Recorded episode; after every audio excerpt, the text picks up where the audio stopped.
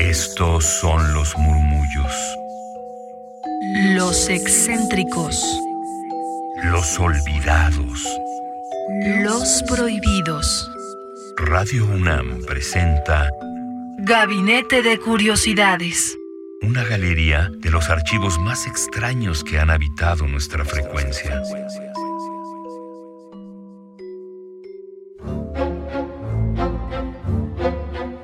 Buenas tardes, bienvenidos a Gabinete de Curiosidades, aquí a través del 96.1 de FM Radio UNAM.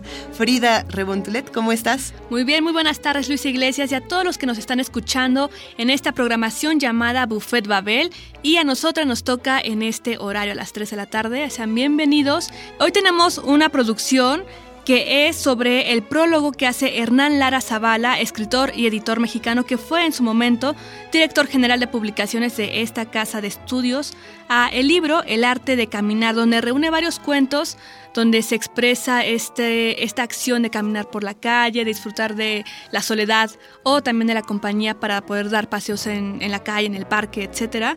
Por ejemplo, uno de ellos es el ensayo de Robert Louis Stevenson, más conocido por su libro de El extraño caso del Dr. Jekyll y Mr. Hyde. ¿Cómo no? Y aquí en este ensayo escribe él excursiones de a pie y también hay otro de William Hazlitt que se llama Dar un paseo.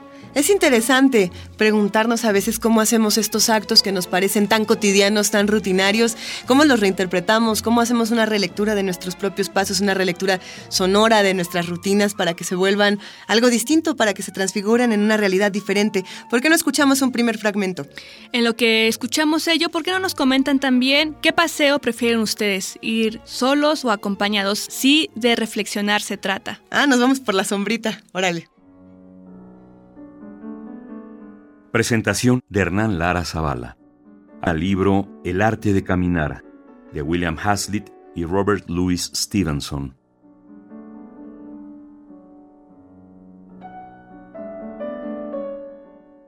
Los grandes prosistas del siglo XIX poseían la enorme capacidad de expresar ideas profundas e interesantes sobre temas aparentemente intrascendentes, que, sin embargo, a la luz del tiempo, han resultado tan significativos como el más sesudo ensayo filosófico. En efecto, algo tan simple como caminar o dar un paseo a pie, que entonces resultaba una actividad común y corriente, o viajar, actividad reservada tan solo a las clases privilegiadas, se ha convertido hoy en un tema de interés para todos nosotros. Vivimos una época de empequeñecimiento del mundo, en la que nos vemos obligados a transportarnos de aquí para allá, y en la que el ejercicio físico se ha convertido en una de las maneras de exculpar nuestra lerda presencia en la Tierra, asumiéndola más como una reacción culpígena y narcisista que como un goce o una actividad natural y espontánea. La presente edición posee el mérito excepcional de reunir dos ensayos capitales. El primero, de William Hazlitt, sirve de inspiración al segundo, de Robert Louis Stevenson, a manera de una variación musical. Así, dos grandes plumas coinciden en un mismo tópico, cada una con su particular interpretación, y lo consagran y convierten para siempre en un tema inmortal, el arte de caminar. Hazlitt nació en Kent, Inglaterra, y fue un escritor precoz que publicó su primer ensayo, cuando tenía apenas 14 años, sobre el elaborado tema de la teoría legislativa, Project for a New Theory of Civil and Criminal Legislation. A través de su padre, un ministro religioso de la secta protestante, conocida como Unitaria, conoció a Coleridge, quien a su vez le presentó a William Wordsworth. Fue bajo el estímulo de ambos, adquirido durante el proceso de composición de Lyrical Ballads, que el joven ensayista aprendió la implicación de las palabras aladas de sus amigos poetas. Sin embargo, su temperamento era de ensayista, no de poeta.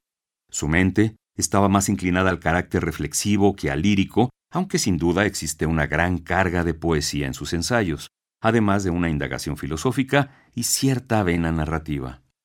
La influencia seminal del movimiento romántico inglés se verá reflejada, pues, en este ensayo desde las primeras frases y de repetidas maneras.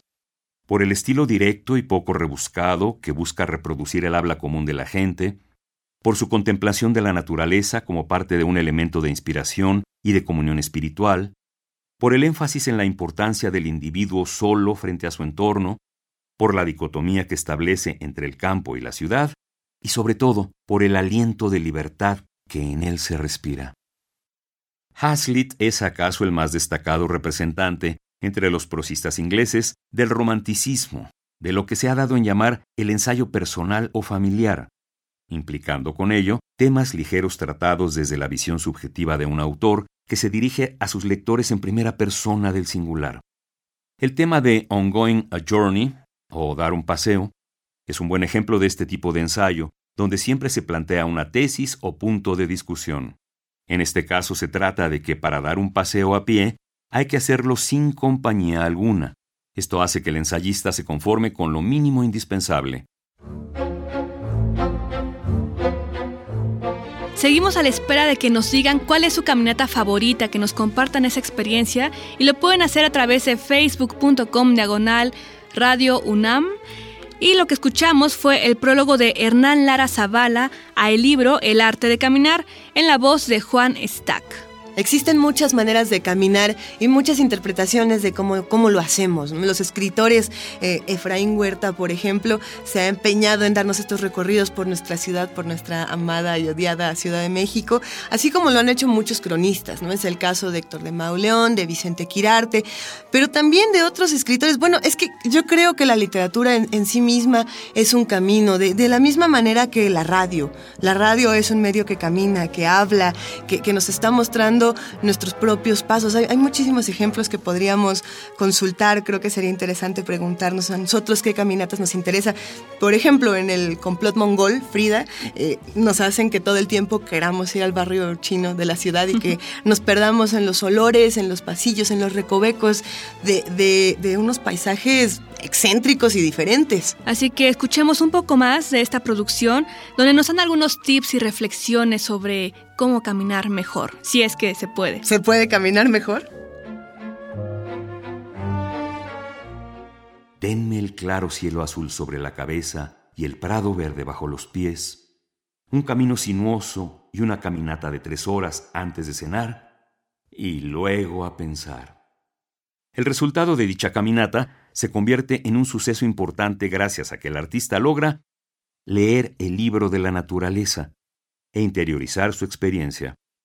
Esto permite que Hazlitt entre por momentos en un estado de franca euforia, como cuando dice río, corro, salto, canto de alegría, para luego valorar su silencio interior al que llama ese silencio no alterado del corazón, que es lo que permitirá desenredar a cada paso el misterio de nuestro ser. Pese a lo difícil de su carácter, Hazlitt no era un misántropo. En su ensayo establece una diferencia fundamental entre el mundo a cielo abierto y el mundo bajo techo. Para conversar con amigos prefiere la segunda opción, pero a cielo abierto prefiere la soledad que le permite dialogar con la naturaleza a la intemperie. La recompensa mundana que busca Hazlitt luego de su caminata de tres horas por el campo es lo que querremos cenar cuando por la noche lleguemos a nuestra posada. Es ahí donde se recompensa el esfuerzo y donde inicia la parte placentera.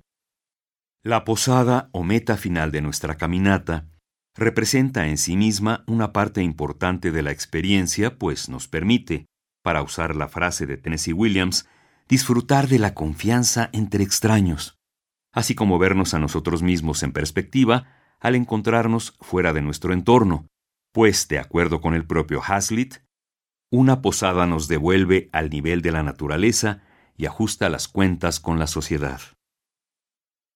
Es con este ensayo en mente que Robert Louis Stevenson, también viajero entusiasta e innovador de las formas prosísticas, emprende muchos años después la escritura de su propia interpretación del tema de caminar en el campo con la clara conciencia de que quien no haya leído Dar un paseo merecería ser multado. ¿Cómo caminamos? Caminamos distraídos, estamos atentos al sonido de nuestros pasos, cojeamos, nos arrastramos, nos quedamos en la calle dos horas viendo el mismo aparador o viendo la misma planta, viendo la misma hoja, la misma bolsa de plástico cinematográfica que da la vuelta. ¿Cómo es nuestro caminar? ¿Y, cómo lo hacemos? ¿Desde dónde? ¿Desde dónde estamos? ¿Hacia dónde nos estamos dirigiendo? Esas son buenas preguntas. E incluso uno se pone como científico a ver las actitudes, comportamientos de otra gente, de los animales. Y uno cuando ve eso también se replantea su propia existencia y andar sobre el mundo. ¿Cuál es tu caminata favorita, Frida? Pues mira, de las personales hay muchísimas, pero en la historia hay una que me gusta mucho y esta se ubica en 1910 cuando el compositor Gustav Mahler ya postromántico, visitó en Viena al psicoanalista Sigmund Freud, lo visitó de forma desesperada, diciéndole, oye, ayúdame porque tengo un problema marital. Ay, Mahler, ahí vas con lo mismo, Mahler. y Sigmund Freud, que se caracterizaba por tener una rutina bastante estricta, le dijo, pues, ahora le vamos a caminar y esa charla, que era una consulta médica, se llevó más de siete horas caminando por los parques de Viena. Esta anécdota la pueden encontrar en la película Confesiones en el Diván de 2010, donde abundan más en esa parte de Gustav Mahler y del psicoanalista Sigmund Freud. Escuchemos otro fragmento de, estas caminatas, de este arte de caminar. Vamos a ver hacia dónde nos vamos. Stevenson se muestra completamente de acuerdo con Hazlitt en cuanto a que la mejor manera de dar un paseo es hacerlo a solas, pues admite de inicio la incompatibilidad que existe entre caminar y charlar, dado que va en contra de la libertad esencial del excursionista. La soledad, en opinión de Stevenson, sirve sobre todo para poder detenerse ensimismado, donde a uno le dé la gana contemplar el paisaje y quedarse absorto todo el tiempo que uno desee sin llevar la cuenta de las horas ni de las estaciones. En ese sentido, el ensayo de Stevenson también transpira un ambiente de libertad y de goce por la vida. Disiente, sí, de los excesos de euforia de Hazlitt, de sus saltos y carreras, pues Stevenson era un hombre más sereno, más tranquilo, y así lo demuestra la insistencia que hace sobre el placer de disfrutar una pipa después de la cena, luego de un buen día de marcha.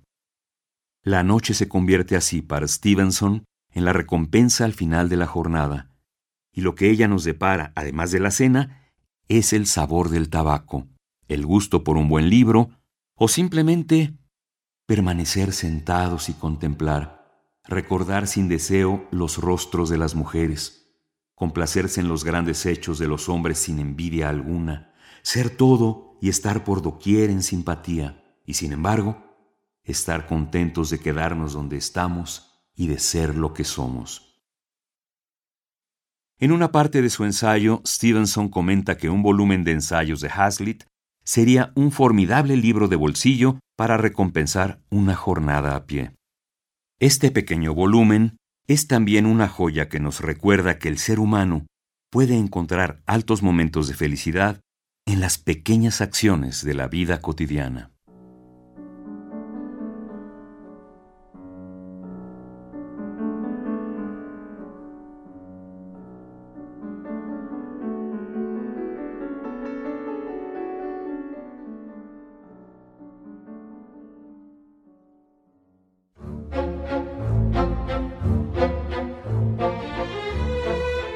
Aquí en Gabinete de Curiosidades nos gusta desempolvar sonidos, nos gusta meternos a los callejones sonores, caminar hasta el fin de las cosas y esperamos que hayan disfrutado muchísimo de esta producción eh, que bueno, aquí, aquí nos encantó. Este audio lo pueden localizar en descargacultura.unam.mx y se llama Prólogo a El arte de caminar de Hernán Lara Zavala en la voz de Juan Stack. Esto fue Gabinete de Curiosidades.